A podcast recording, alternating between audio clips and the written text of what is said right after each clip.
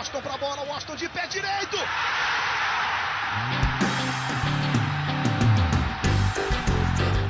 Está entrando no ar o podcast. Sabe de quem? Do Fluminense! Do Flusão, do tricolor das Laranjeiras. É o GE Fluminense.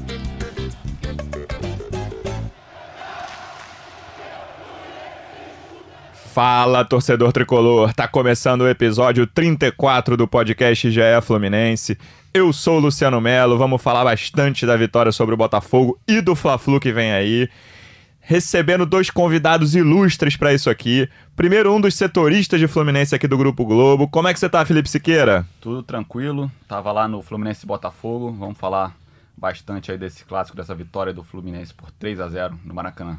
Depois, o retorno mais aguardado de 2020. Voltou junto com o Ganso. Ele voltou ao podcast. Cauê Rademacher, como é que você tá, amigo? Tudo bem? Prazer estar de volta. Tava de férias. 50 dias?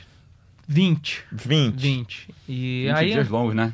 Mas acompanhando sempre o Fluminense e o Big Brother, né? Aqui a gente pode conversar dos dois assuntos, ou Fluminense ou BBB, que eu, que eu tô por dentro. Eu acho que o Big Brother vai ficar pra semana que vem, que o Fluminense tem bastante assunto. E a galera pediu, né, na internet a volta do gigante irlandês, do gigante finlandês. Tamo pediu, de teve volta. até hashtag Rademacher vem da onde, Cauê? voltou. Tem na Holanda e tem na Alemanha. Então hoje você errou, é o gigante holandês, Siqueira. O Edgar, Gigante tentou, holandês, pa- o Edgar tentou puxar meu tapete aí no, no podcast, foi alertado pelos internautas e estamos voltando pro, pro lugar. Cauê, nessas suas longas férias, você viu algum primeiro tempo tão dominante quanto o do Fluminense contra o Botafogo? Não vi. Foi, sem dúvida, o melhor jogo do, do Fluminense. Tô falando de qualquer time, Manchester City, Ah, Barcelona, não, não. Liverpool. 2020, não. Isso eu não tô falando de Fluminense. E olha que eu vi jogo do Liverpool também nas férias, mas não vi nenhum primeiro tempo. Me lembrou aquele time dos anos 80 que com branco, com delay. O Fluminense massacrou o Botafogo e ficou muito barato 3 a 0 Ficou. O Fluminense pelo menos fez o 3 a 0 que mata o jogo, mas podia ter feito 4, 5, Porque 6. 2x0 fica aquele negócio. Se fizer um gol de escanteio, né? 2 a 0 é o famoso placar perigoso, né, Cauê? Até, até o 3 a 0 eu vou dizer, se o Botafogo faz um 3 a 1 Cedo. cedo ali no segundo tempo, você fica naquela. O Wellington Silva entra cara a cara, perde o gol. Mas o jogo ali no segundo tempo não andou mais. Mas assim, foi um ótimo primeiro tempo do Fluminense. Principalmente por ter um ataque agora. porque O Fluminense jogou os outros jogos do ano sem ataque.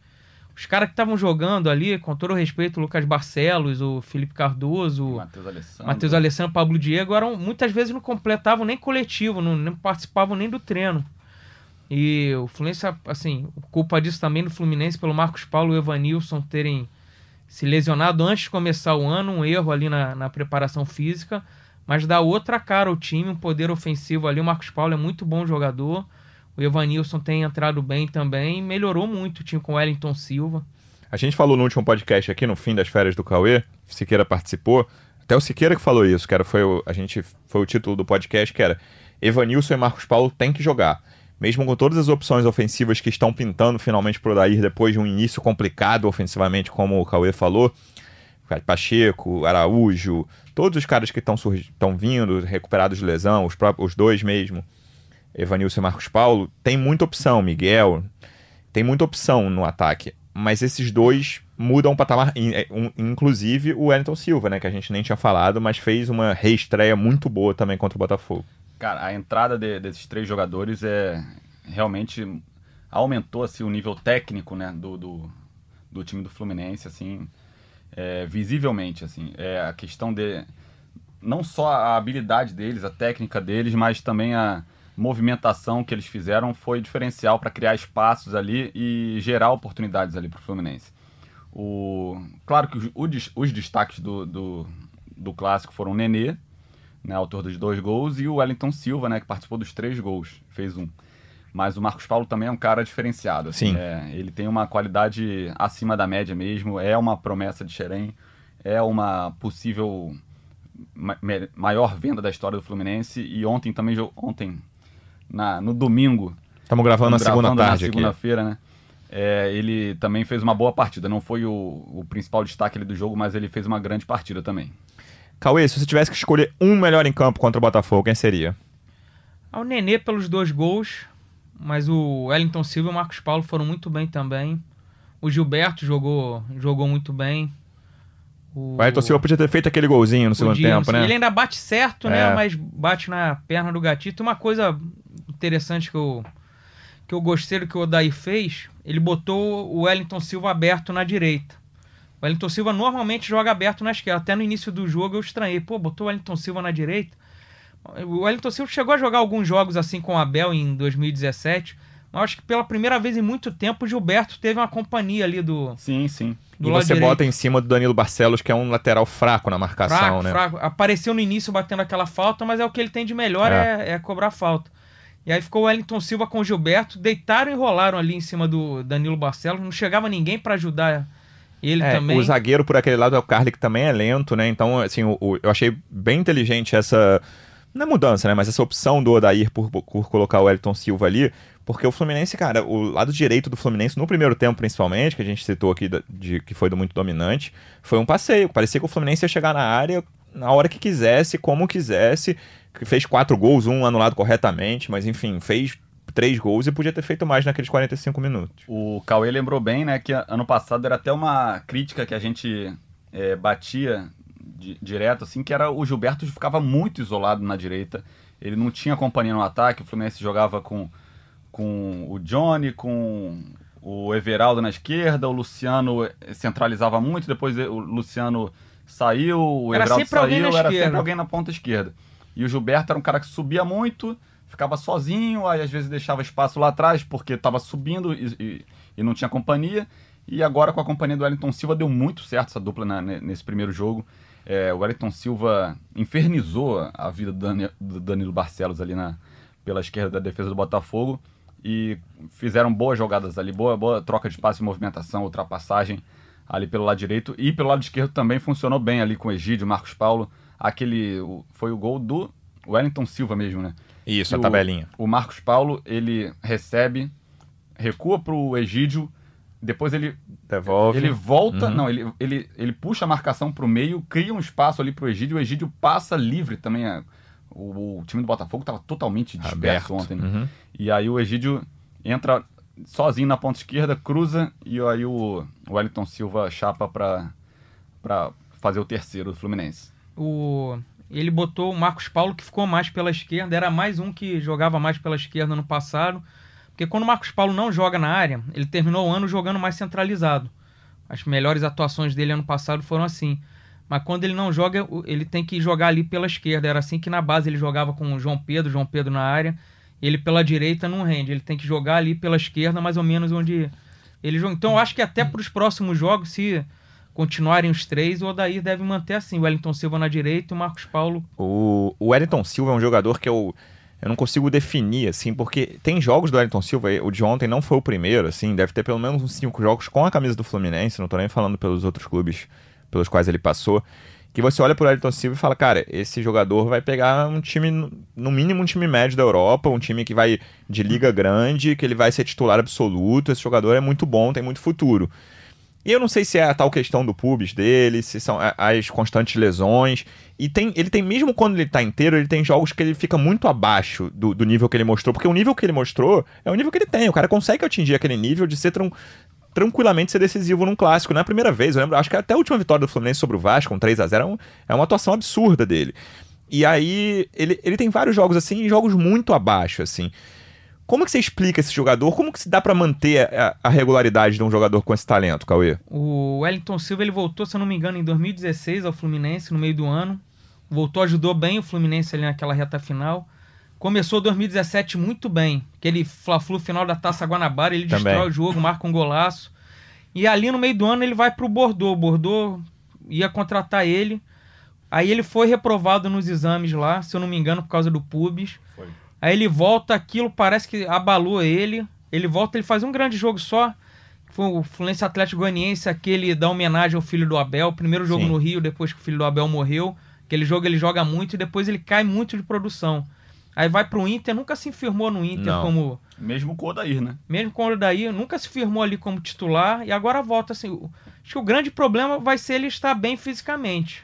É, o Wellington Silva ele surgiu né, como uma grande promessa do Fluminense, né?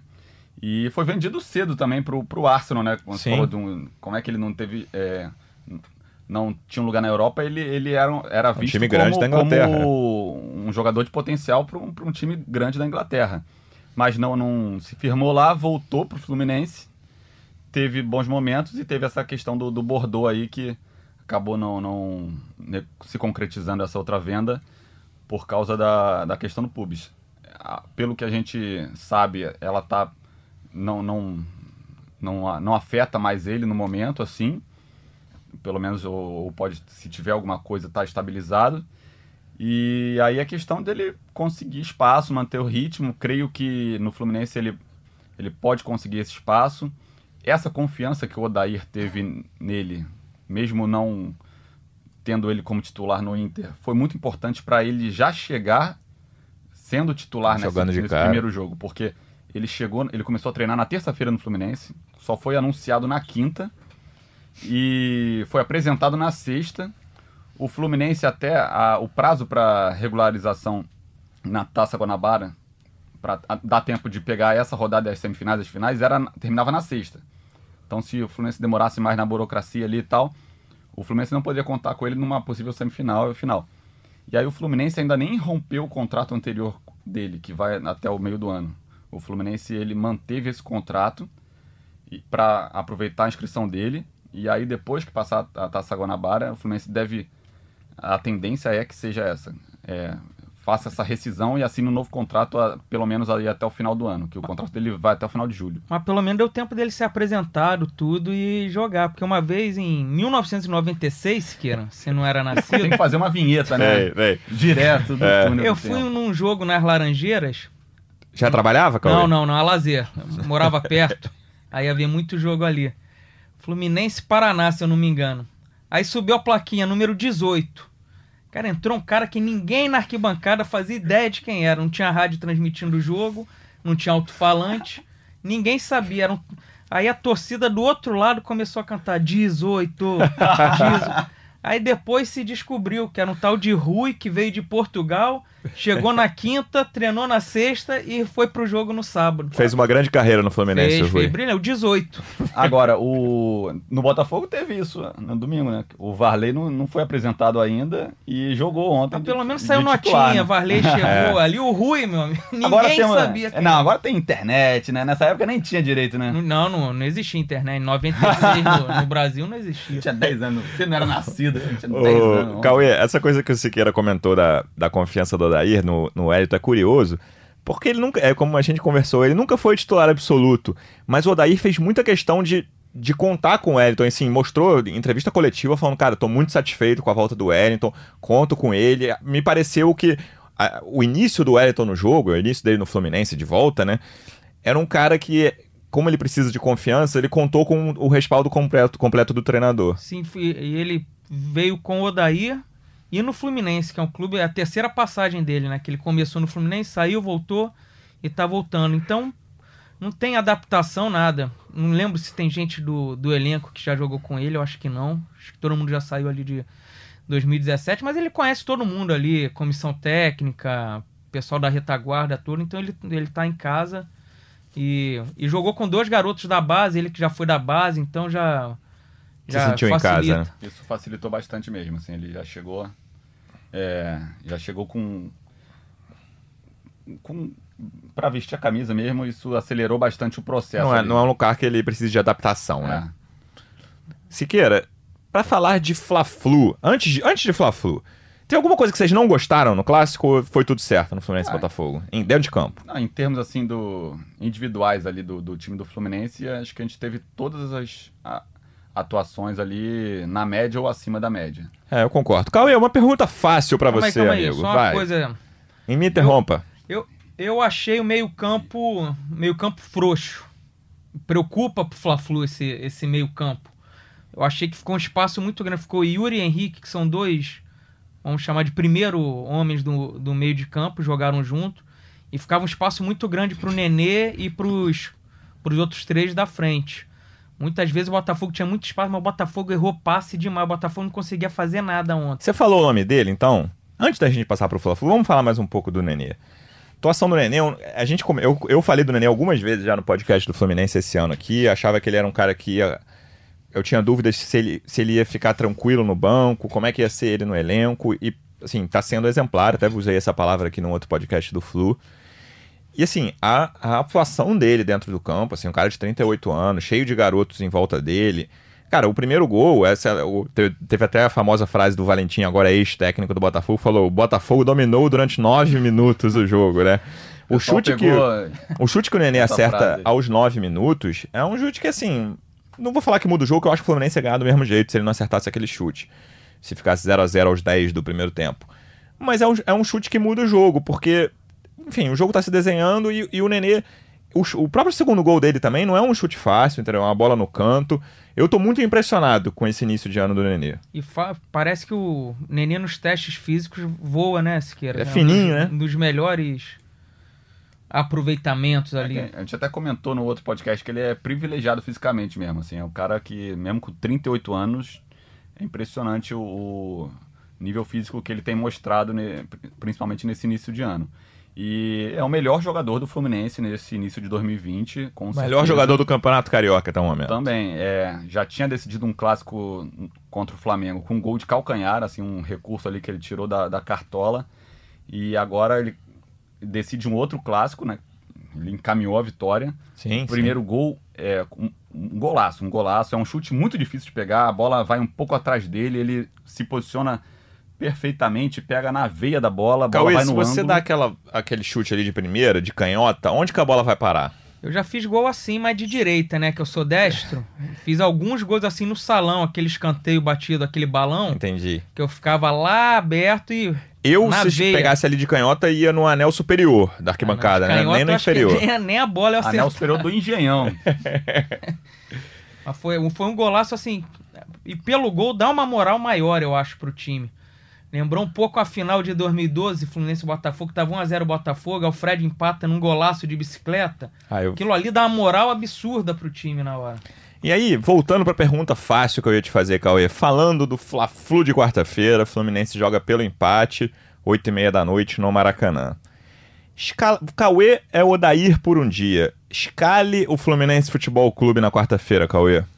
Muriel, Gilberto, Nino, Matheus Ferraz. Nino voltando de viagem. Voltando, não jogou. Não jogou domingo. Verdade. Nino, Matheus Ferraz e Egídio. Yuri, Dodi que isso? e Nenê. Ousadia de alegria. Wellington Silva, Evanilson e Marcos Paulo. O Dodi que tinha começado muito bem o ano, ele sofreu alguma coisa, né, Siqueira? Muscular, algum problema Ele que teve um ficou problema. fora. Mas ele vinha jogando bem e ele é um jogador dinâmico. Quem são os três da frente, depois do Nenê? Os três ali, o Jogaram. Paulo, Evanilson. Garrinchinha, que é o Wellington Silva, Mbappé, Mbappé de Xerém. o Evanilson Mbappé confunde com o peruano. e o Marcos Paulo. Você tá preocupado com a proteção no meio-campo? É, mas eu tô. Aí é que tá. Esse time é ofensivo, mas eu acho que deixou muito espaço contra o Botafogo, ali uma lacuna grande. E contra o Flamengo, isso aí não, não vai poder acontecer, não. Eu, te- eu tô curioso pra ver esse jogo como vai ser, porque eu imagino que o Flamengo fique mais com a bola, que o Flamengo tenha mais chances, mas o Fluminense não é um time que fica atrás, assim, o Fluminense, essa escalação do Fluminense, essa formação, eu imagino que o Odair não vai fazer grandes alterações na equipe, eu não consigo ver muito, mesmo contra um Flamengo que tecnicamente é superior, eu não consigo ver muito o Fluminense na parede, assim, tomando uma pressão. E o Fluminense, lembrando que o empate é dele, é do próprio Fluminense, então eu imagino que o Flamengo vai querer partir pra cima de início. Eu tô curioso pra saber essa dinâmica de já desde o início da partida. Eu só tô curioso pra saber se o Fluminense vai ficar trocando aquela bola na área, igual ficou ontem contra o Botafogo várias vezes, ou, ou se vai dar um chutão. Agora o chutão já tem quem Agora brigue tá lá na frente, né? Assim, estamos gravando aqui na segunda-feira. O, o Fluminense teve só um treino regenerativo nessa manhã de segunda-feira. E na terça-feira que, que vai ter algum trabalho que o Odair vai esboçar o time para o clássico. A tendência ali, o que, do que ele pensa ali, a princípio seria o retorno do Hudson, que estava suspenso. O meio-campo que ele, o Odair tem na cabeça inicialmente seria Henrique, Hudson e Nenê. O ataque é esse que jogou e a defesa, a princípio, seria essa que jogou. Não, não sei se ele pensa, ele nem teve contato com o Nino praticamente acredito que ele não bote o Nino assim de cara. Vai se apresentar o Nino amanhã, provavelmente, né? E, Hoje- não, e não vai barrar o Digão também, acho então, difícil. a, é a capitão. princípio, seria o time que jogou é, no, no domingo com o Hudson no lugar do Yuri. É, e aí o Fluminense, ainda vendo essa vantagem do empate ali, a gente pode imaginar um jogo que, que o Fluminense se poste, não, não fique recuado, mas se poste e, e tente sair em velocidade com com Elton Silva, com com Marcos Paulo. É uma, é uma possibilidade ali que pode dar certo também. O É que Fluminense- esse meio campo com o Henrique e o Hudson eu acho muito lento, ainda mais com o Nenê ali, o- enfrentar o, o- Flamengo. O Yuri poderia ser uma boa opção. Ele, ele foi outro que jogou bem ne- nesse domingo. Ele é um cara que dá mais intensidade, até por, por ser mais jovem que, que o Hudson e o Henrique. Ele pode ser uma boa opção ali Vocês para o acham que lugar de um dos existe, dois. existe a chance de ele botar mais um volante?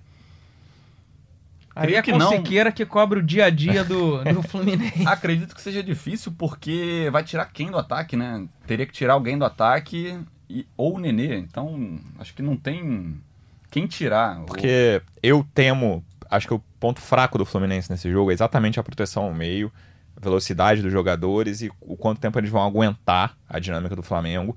Por outro lado, acho que é fundamental o Fluminense botar velocidade nas, nas laterais do Flamengo. Nem sei se ele vai jogar com os titulares todos.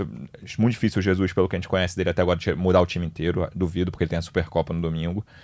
Ele poupou o Felipe Luiz no último jogo. Não sei se ele vai poupar o Rafinha, porque me passa a impressão de que ele não confia tanto nos reservas do Rafinha. Mas enfim, vamos su- supor que vão jogar Rafinha e Felipe Luiz. Acho que o segredo pro Fluminense fazer gol é por ali, assim, é botar velocidade nas costas desses dois, são dois caras mais velhos, não aguentam tanto. Felipe Luiz terminou o ano mal, tanto na final do Libertadores quanto no Mundial ele jogou mal. Me parece que o Fluminense, para fazer gol, para ter saída ofensiva, é botar correria nas laterais. Isso aí, fundamental para isso é o Wellington Silva, então acho que não, não daria para tirar ele. O Marcos Paulo é um cara que eleva muito o nível técnico do, do time na, na criação dos espaços ali, na troca de passe também, não, não tiraria. E o Evanilson é o cara que tava faltando ali o, na, na- no meio da área que o Fluminense jogou assim no Fla-Flu passado e não deu certo, e jogou no contra o Boa Vista. Não, Boa Vista teve o Felipe não, Cardoso. não, teve Felipe Cardoso, foi outro jogo lá. que- Sul-Americana. Lacalheira, na, Lacalheira. Lacalheira, que também não funcionou Era o no Matheus primeiro Alessandro. tempo, porque o Evanilson e o Marcos Paulo não não estavam 100% ainda para começar a partida. O negócio é você jogar com Wellington Silva e Marcos Paulo. Eles voltam acompanhando, mas vão se desgastar muito. Porque tem que ajudar na marcação ali o Bruno Henrique de um lado, Sim. É tentar dar uma E- revezada, né? Everton Cada um Ribeiro. voltar. Everton Ribeiro e o, o Johnny Gonzalez fazia isso muito bem, né? Johnny Sim, sim, Gonzalez sim. tinha um pulmão. É. Ne- Nesse jogo, o Wellington Silva tava voltando bastante. Dizem que tinha mais de um pulmão, né? Parece que tinha dois. É, o Wellington Silva tá voltando bastante ali para fazer essa segunda linha. Ficava na primeira. No primeiro combate ficava o Evanilson e o Nenê. E aí o Marcos Paulo também voltava pe- pela esquerda ali. Então acredito que vai ser mais ou menos assim o, a estratégia do Fluminense. Cauê, você quer me dar um palpite para o Fla-Flu de quarta-feira? Vai ser um a um. Tem uma coisa curiosa em relação a isso. Antes do Siqueira dar o palpite dele, que ele tá ansioso aqui para dar o palpite dele, que quando acabaram os jogos de sábado, eu perguntei para um amigo meu, torcedor do Fluminense. E aí, vocês preferem perder pro Botafogo para fugir do, do Flamengo na, na semifinal? E aí ele respondeu falando, cara, é melhor ganhar para ter a vantagem do empate na quarta-feira. Na final não teria vantagem do empate. Eu tenho dúvida também de como vai ser o Fluminense por causa da vantagem do empate, entendeu? De já você tá jogando contra um time tecnicamente melhor, acho que isso não tá em disputa aqui. Na minha opinião, hoje o Fluminense tem o segundo melhor time do Rio. O Fluminense deu uma descolada de Vasco e Botafogo nesse início. Acho que a ordem, na minha cabeça, é Flamengo, Fluminense, Vasco, Botafogo. Hum, Mas o Fluminense está jogando pra frente, assim, o Fluminense está jogando ofensivamente. No próprio Fla-Flu, que o Fluminense começou mal, acho que as duas exce- exceções foram esses jogos que, vocês citaram aí.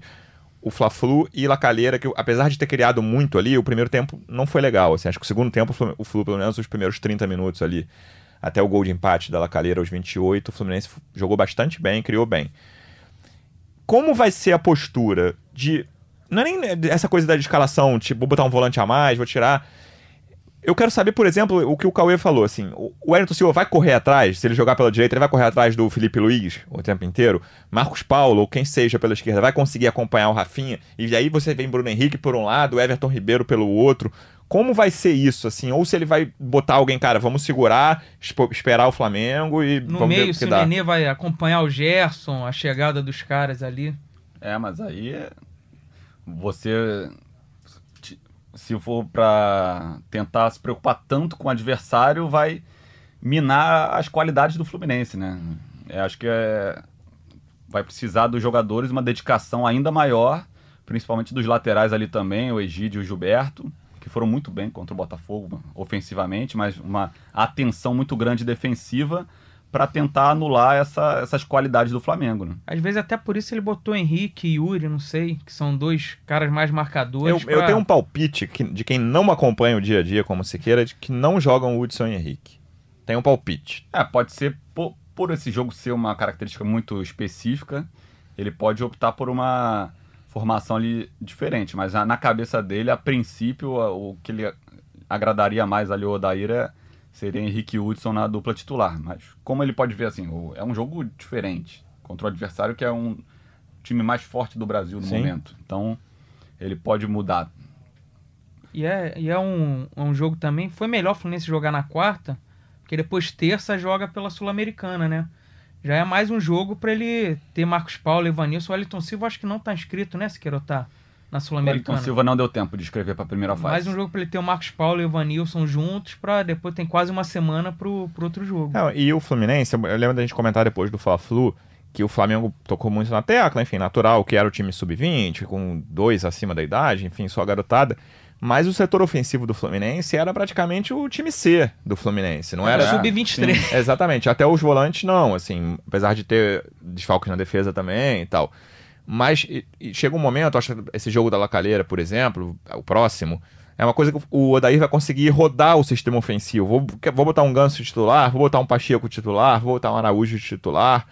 Me parece que com as opções que ele tem hoje, encerrado esse período de time sub-23 do ataque do Fluminense, ele vai poder rodar isso e chegar, chegar talvez até muito. Ele fala, cara, sei lá, o Elton Silva não conseguiu manter a regularidade, vou tirar o Elton Silva. Posso botar o Pacheco, o Araújo. Me pare... Esses jogos, principalmente a Taça Rio, e aí seria fundamental ganhar a Guanabara, que você, cara, vou dar uma rodada, né? Nos jogos contra pequenos da Taça Rio, vou experimentar, ver se eu consigo, se esse é meu time ideal, se eu consigo fazer mudanças. É, falar nessa rodagem aí, tivemos também outras três estreias né, na temporada, que foi Isso. o Ganso, o Caio Paulista e o Pacheco. Pacheco. O Caio Paulista, ele visualizava até como titular no início da temporada. O ataque titular que ele planejava para o início do, do campeonato era Marcos Paulo, Evanilson e Caio Paulista. Os três se machucaram ali no intervalo de três dias e não começaram a temporada. O Caio Paulista acabou perdendo a vaga porque o Wellington Silva chegou já com a confiança do, do Odair. É, e os três não tiveram muito tempo para É, mostrar serviço. assim. Entraram com o jogo já decidido, com o Fluminense já reduzindo, administrando o placar. O Ganso até mostrou que tá ali, tem aquela visão de jogo dele, criou espaços.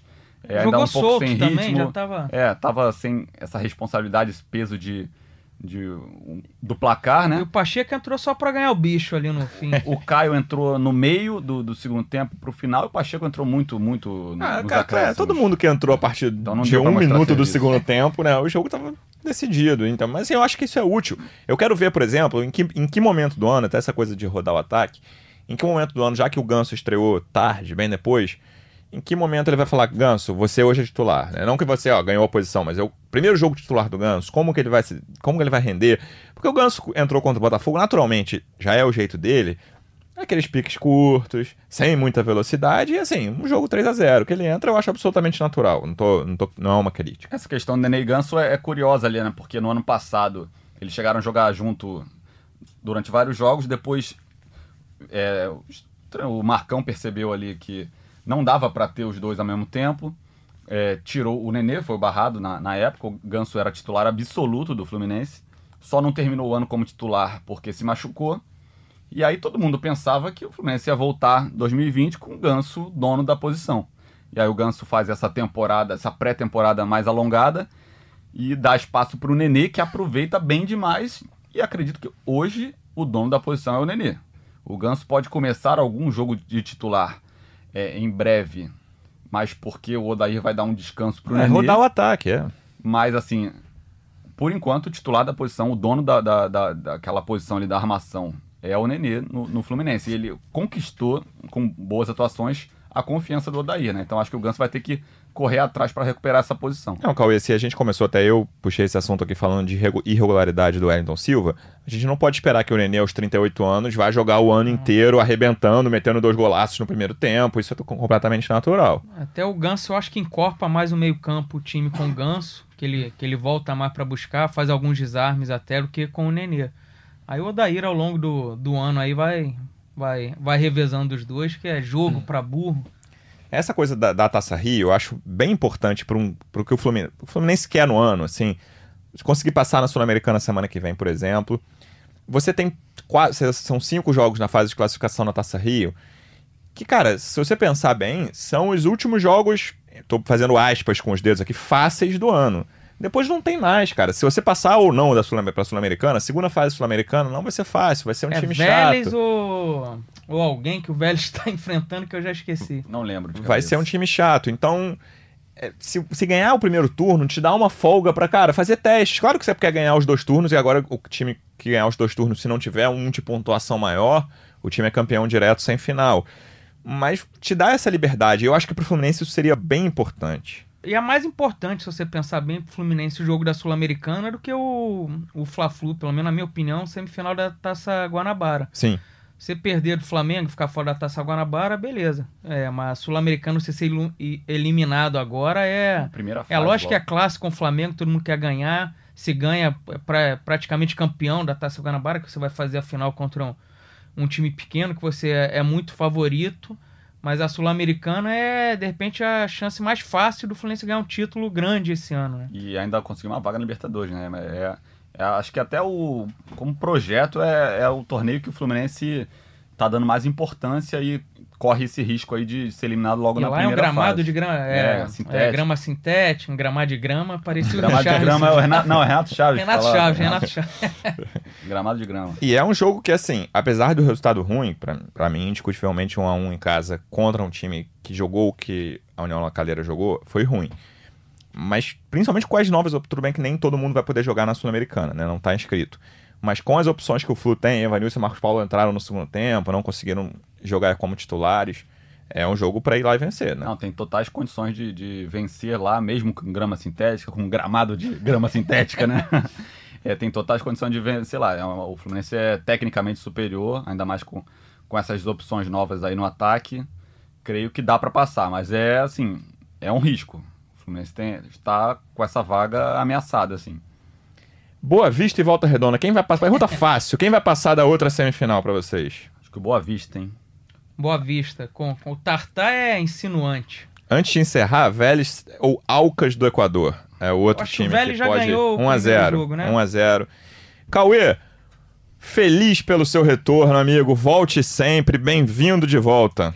Valeu, obrigado, um prazer. A gente volta, não sei se eu, mas de- provavelmente na quinta-feira, né? Pós pós-. Eu só queria fazer uma homenagem aqui. Teve o, o, o Fran, o pessoal que escuta nosso Microfone podcast, aberto pra você. que veio aqui, participou como torcedor por um dia aqui no, no ano passado, Francesco Varola. Você lembra do comentarista por um dia da Rádio Globo? Lembro. Eu fui, eu fui comentarista por um imagina, dia da Rádio que- Globo. não, não deve ter deixado o garotinho falar na, na transmissão. E o, o, o pai do Fran, o Leonardo Goulart, morreu nesse último domingo, grande tricolor. Então eu queria fazer uma homenagem aqui ao Fran, ao, Legal, ao, ao seu Leonardo que, que faleceu, dar, deixar um abraço aí pro Fran e força para toda a família dele. Fica o nosso abraço pro Fran. Siqueira, aquele abraço, amigo. Até a próxima. Grande abraço aí, a gente volta aí com o rodízio também que a gente faz aqui, o rodízio de comentaristas. Vamos ver aí para depois do Fla-Flu. Valeu, pessoal. Esse podcast tem a edição de Bruno Mesquita e Maurício Mota, a coordenação de Rafael Barros e a gerência de André Amaral. Um abraço, até a próxima.